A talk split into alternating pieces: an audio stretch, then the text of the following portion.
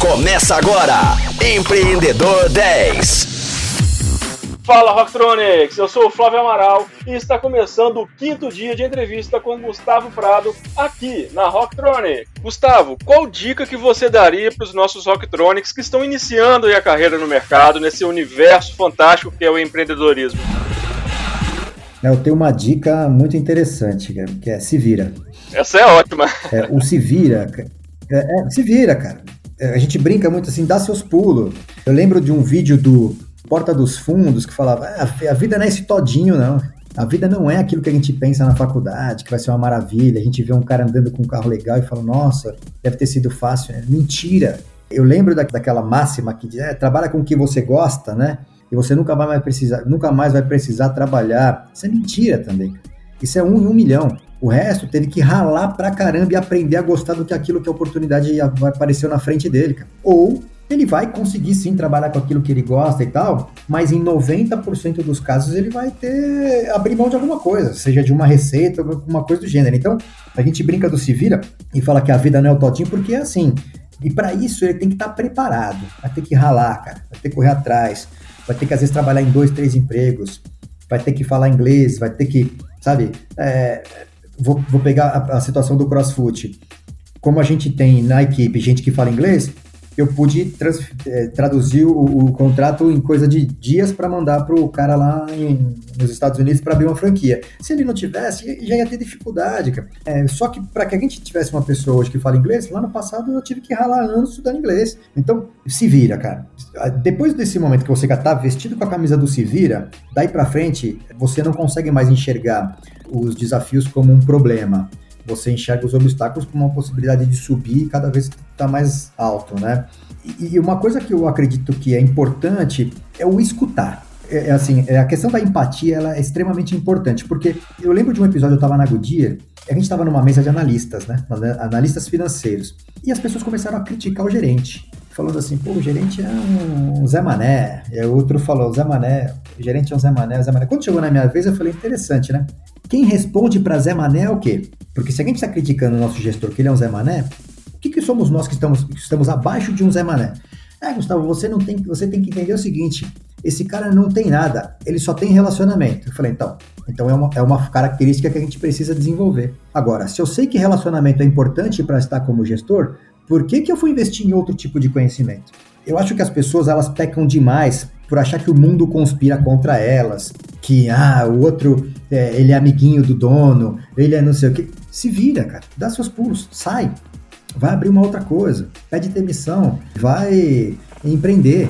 No, no, mercado de trabalho convencional, onde você assina carteira e vai bater ponto e tal, tudo bem, eu acho que até tem espaço para lamentação. No mercado de empreendedorismo, eu já acho que é quase impossível. De qualquer forma, mesmo no ambiente corporativo, se você fica arrumando tempo para desculpa, eu acredito que você vai ter dificuldade na vida. Eu sempre trabalhei pra caramba, pra caramba, para conseguir chegar aonde eu cheguei hoje e continuo trabalhando igual um louco. Mas o trabalhar igual um louco não fez com que eu esquecesse da minha vida social. Eu pego minha onda, jogo minha bola, toco minha música, me divirto com os meus amigos, brinco com a minha filha e tal. Mas esse negócio de que é, eu conseguiria ter uma vida simples, eu vou fazer uma faculdade bacana e eu vou amanhã ou depois já ser gerente de uma empresa, daqui cinco anos, com 27, eu já sou diretor, é um em um milhão. A regra é ralar mesmo, correr atrás e entender que as coisas não são tão simples. E isso é muito bom, esse seu discurso, essa sua resposta é muito positiva, porque muitas pessoas, e não só, principalmente no início da carreira, mas isso acontece ao longo da trajetória do mercado de trabalho, muitas portas elas vão fechar na cara mesmo, né? A pessoa vai receber é, o não com frequência, a pessoa vai errar com alguma frequência, o importante é que ela aprenda e empreenda a partir dessas experiências todas, né? Quando eu começo a falar do meu currículo, a pessoa fala, esse cara é mentiroso. É, primeira coisa. Porque eu acabei fazendo tanta coisa durante a minha vida, mas é por perfil, que hoje eu consigo conversar com tranquilidade, ainda que eu não domine o assunto, com diversas pessoas de, de, segmentos variados. Eu não sou um especialista em um segmento, né? Eu acabei, pela própria vivência, se você pegar, eu, eu fui arquivista numa empresa, numa faculdade, depois técnico em contabilidade, depois virei contador numa multinacional, é, comércio exterior, logística, vendas, fui vender, fui dar aula de marketing, dar aula de finanças, dar aula em pós-graduação, depois eu fui trabalhar em empresa de tecnologia, depois eu fui trabalhar, empreender no mercado contábil, montar. Então hoje eu consigo até conversar com as pessoas de uma forma interessante. Mas tudo isso começou quando eu, eu, eu, eu entendi que eu tinha que me virar. Eu tinha que me virar. Então, eu lembro de episódios onde eu fazia espanhol de segunda e quarta, pós-graduação de quinta e sexta e inglês de sábado. Ah, mas hoje ele conseguiu. Não, tudo bem, mas ralando muito, cara. Não, ou você nasce em berço esplêndido, você vem de uma família bacana e tal, ou senão você vai ter que se virar. Principalmente quem está em início de carreira, quem está em início de carreira tem que ter isso muito claro. Com certeza. E agora chegou a hora do nosso bate-bola. Conta pra gente, Gustavo, um bom livro. Eu, eu gosto de ler, eu prefiro até ler notícias, mas um livro que eu nunca esqueci, e, e aí eu vou fazer uma ligação com o livro anterior, o livro Super Economics, o lado oculto do dia a dia. E eu li o livro inteiro em inglês, para falar que eu sabia que ia ser difícil, mas eu acreditava que ler aquele livro, inclusive em inglês, me faria uma pessoa melhor, né, com mais conhecimento no futuro. Mas esse livro ele quebra paradigmas e eu indicaria para todo mundo. E um bom benchmarking, alguma experiência aí que você é, pegou para si, que você incorporou no seu processo, na sua carreira, em alguma empresa? E aí, é, assim, o benchmark é complicado, porque eu acabei de falar que a gente está desconstruindo o benchmarking.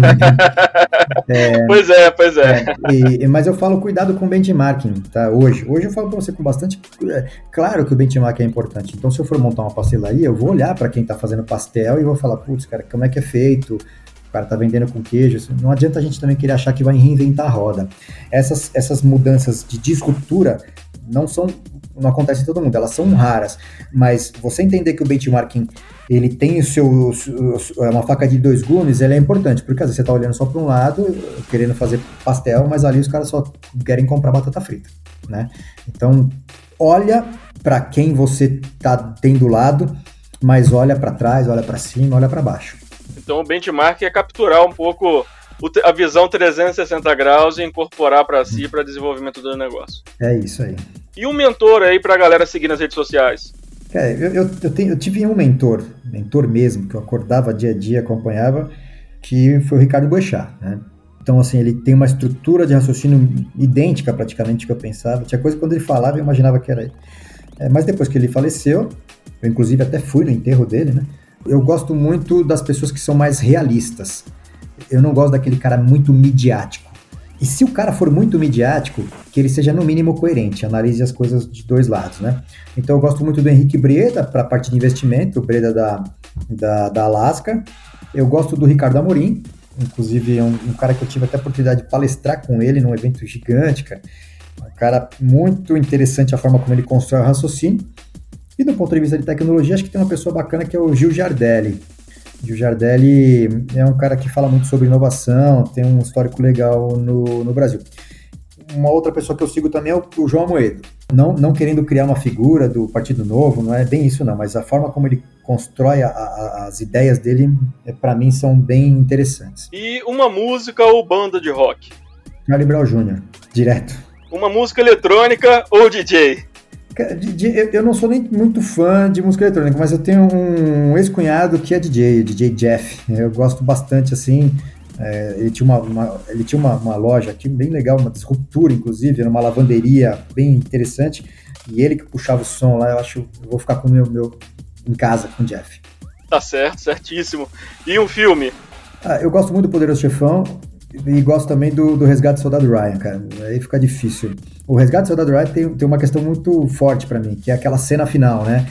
É, onde o soldado ia resgatar o filho e falava, bom, faça valer a pena, né? Tudo isso que a gente fez por você. E eu levo isso pra minha vida. Eu, eu, eu tenho que viver para valer a pena, né? E é isso que eu levo no meu dia a dia. Dois clássicos, dois clássicos. E um festival? Cara, festival, para ser bem sincero, eu vou, eu vou ficar com o Degusta Búzios. é, eu não sou um cara assim que acabo frequentando tantas músicas, eu gosto muito de MPB, não sou tão ligado, mas eu vou falar de um festival de culinária. Pode ser? Claro, você que manda. É, então, o Degusta Búzios lá acho que, é, acho que é bem interessante. E conta pra gente algo que marcou a sua vida, seja no ponto de vista pessoal ou mesmo na sua carreira profissional. Se eu for falar de episódio, acho que o ponto que mais marcou a minha vida foi o próprio nascimento da minha filha, né? Mas, mas para não ser usar aqui esse jargão, sabe, esse, eu, eu queria citar uma situação que me, me, me mudou a forma de pensar. Quando a gente foi para Londres, eu cheguei a visitar Cambridge. E, e, eu lembro de eu estar tá passando por um lugar em Cambridge e o cara falou assim: ah, essa igreja aqui é de 1314, né?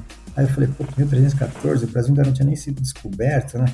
Ele falou, ah, ela foi criada aqui nessa esquina porque ele, é, na época tinha muito assalto. Então, como as pessoas tinham um certo receio na religião, respeitavam, a igreja foi criada aqui na esquina. Na minha cabeça ficou assim, né? Ou seja, em 1314 eles já estavam pensando em segurança pública. E a gente ainda não tinha sido nem descoberto. O, a oportunidade que o Brasil tem, a partir do momento da globalização da informação, é de evoluir, não necessitando de 700 anos, como foi a Europa, desenvolver mais rápido, ela é uma oportunidade de ouro. Quem entender isso vai ser a pessoa que vai ter sucesso no futuro. Eu acho que isso marcou demais a minha vida para eu repensar a forma como eu enxergava o mundo. Esse foi o Gustavo Prado, galera. Muito obrigado por passar a semana com a gente. Esse bate-papo sensacional, muita história boa. E essa veia, esse DNA empreendedor aí. Eu queria deixar esse espaço para você compartilhar uma palavra aí com os nossos ouvintes, com os nossos Octronics. Ah, eu vou usar aquele lema lá. Se vira, cara. Se vira, a vida tá aí. A vida é uma beleza com os meus sócios sempre falo, é, a vida é uma festa, cara.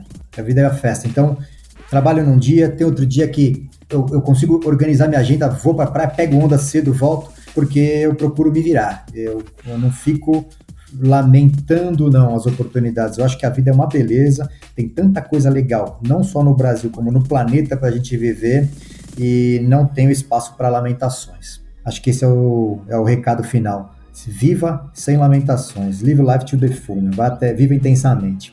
É isso aí, cara, é isso aí. E é isso aí, Rocktronics. Shutdown no Empreendedor 10 dessa semana. Voltaremos na próxima segunda com outra grande entrevista, sempre às 10 horas da manhã. Valeu, galera. Fui. Você ouviu Empreendedor 10, só aqui, Rocktronic. Inovadora.